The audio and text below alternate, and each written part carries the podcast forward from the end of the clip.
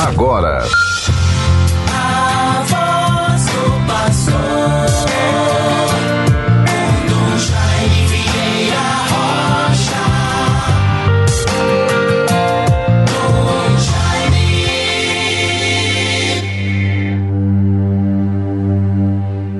Ide por todo o mundo e anunciai o Evangelho a todas as criaturas. Aleluia. Capítulo 16 do Evangelho segundo São Marcos.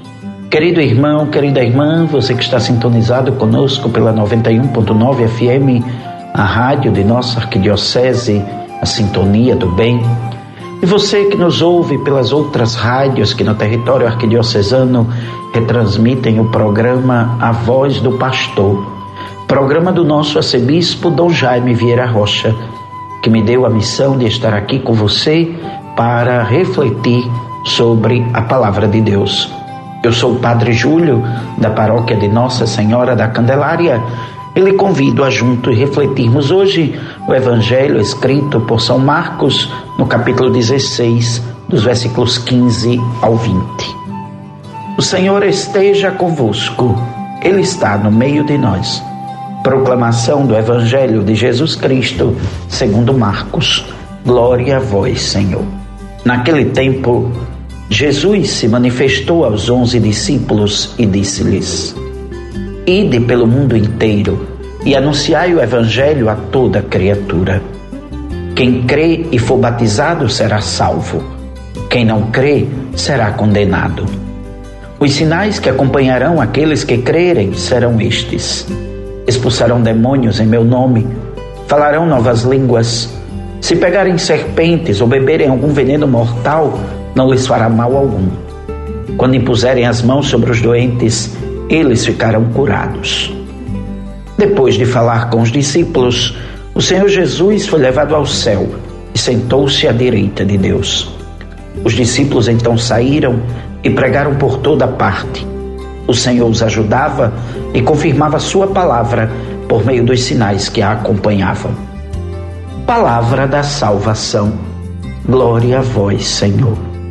Que o Santo Evangelho anunciado perdoe os nossos pecados e nos conduza à vida eterna.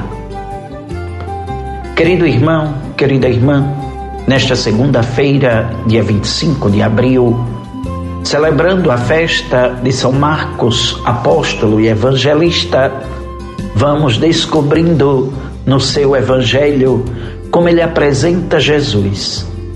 Jesus é o Filho de Deus revelado aos primeiros cristãos. São Marcos, bastante conhecido na igreja primitiva, leva aqueles que vivem a fé para que se animem neste Cristo que ressuscitou. A sua mensagem chega até nós. Ele nos conta a própria história de Jesus, as palavras e os atos do Mestre que revelam a sua condição divina. Muitos cristãos se reuniam com frequência na casa de Marcos. E ele escreve de modo muito vivo e nos mostra o quanto Cristo é misericordioso. Teve a glória de proclamar a boa nova e nos convida para assimilar de tal modo os ensinamentos do Cristo que sigamos fielmente os caminhos do Senhor. Palavra de Deus, palavra que sustenta, palavra que ilumina a nossa vida e que São Marcos nos diz que se torna discípulo quem a escuta e quem procura viver o que ela ensina. É assim que nós temos que viver, anunciando eternamente o amor de Deus, anunciando Jesus Cristo, o crucificado, mas o Jesus Cristo, poder e sabedoria de Deus, o ressuscitado.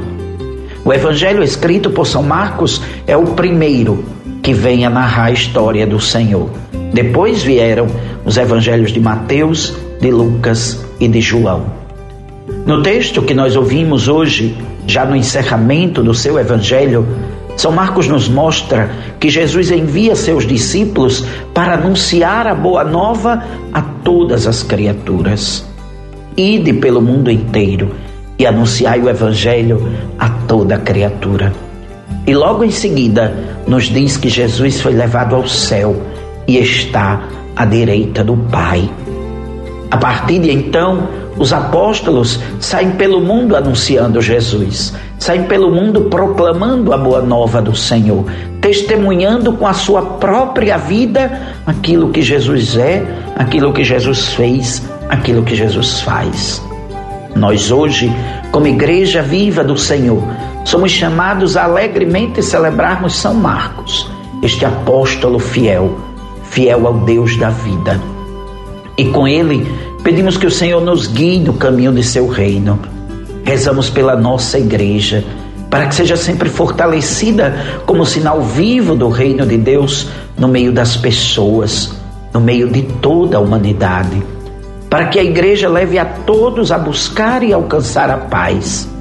Mas pedimos também por nós, os cristãos, os seguidores de Jesus. São Marcos nos convida a rezar pedindo que nós nos empenhemos na vivência e no anúncio do Evangelho.